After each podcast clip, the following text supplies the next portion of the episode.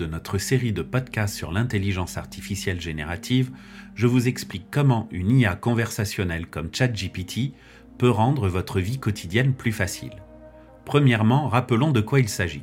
L'IA conversationnelle ou chatbot, comme on l'appelle communément, est un assistant virtuel super intelligent. Vous lui donnez un ordre, une instruction ou vous lui posez une question, les fameux prompts de l'épisode précédent, et elle vous donne une réponse personnalisée.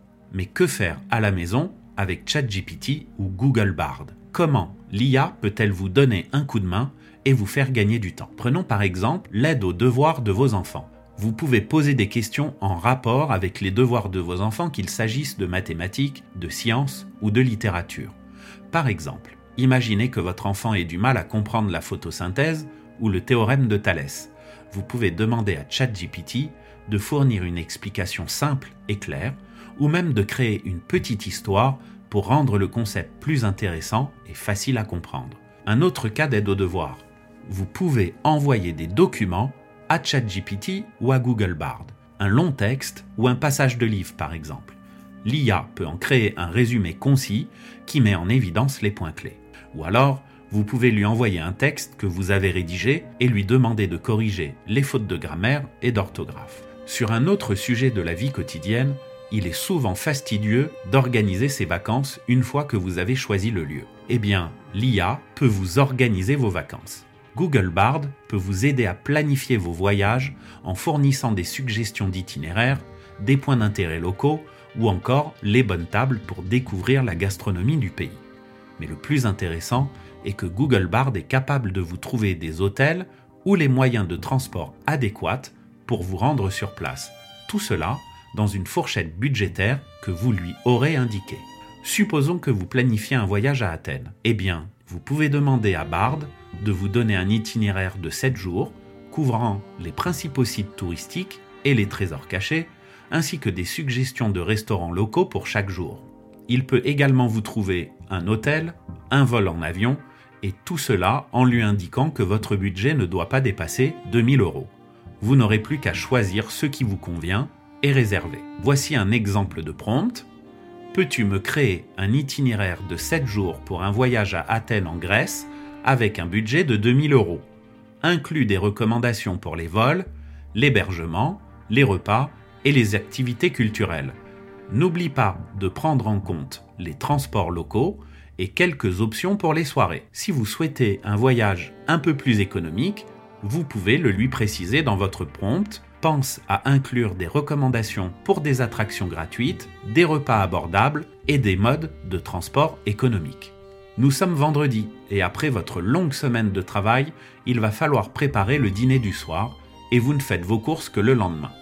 L'IA peut vous proposer des recettes à partir de ce qu'il vous reste dans le frigo ou dans les placards. Fournissez-lui la liste. Supposons que vous ayez du poulet, du riz et des carottes surgelées il vous proposera un riz sauté au poulet et carottes. S'il vous manque quelques condiments, n'hésitez pas à le lui dire et à lui demander de les remplacer par autre chose que vous avez en stock. Vous pouvez également lui demander de vous proposer une liste de menus pour chaque jour de la semaine, puis de vous écrire la liste de courses correspondantes. Voici quelques exemples de prompts pour vous donner des idées.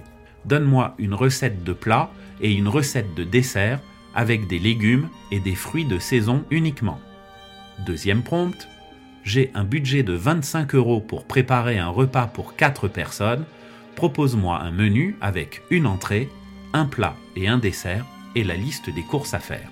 Nous allons maintenant aborder quatre manières concrètes d'utiliser ces outils au travail.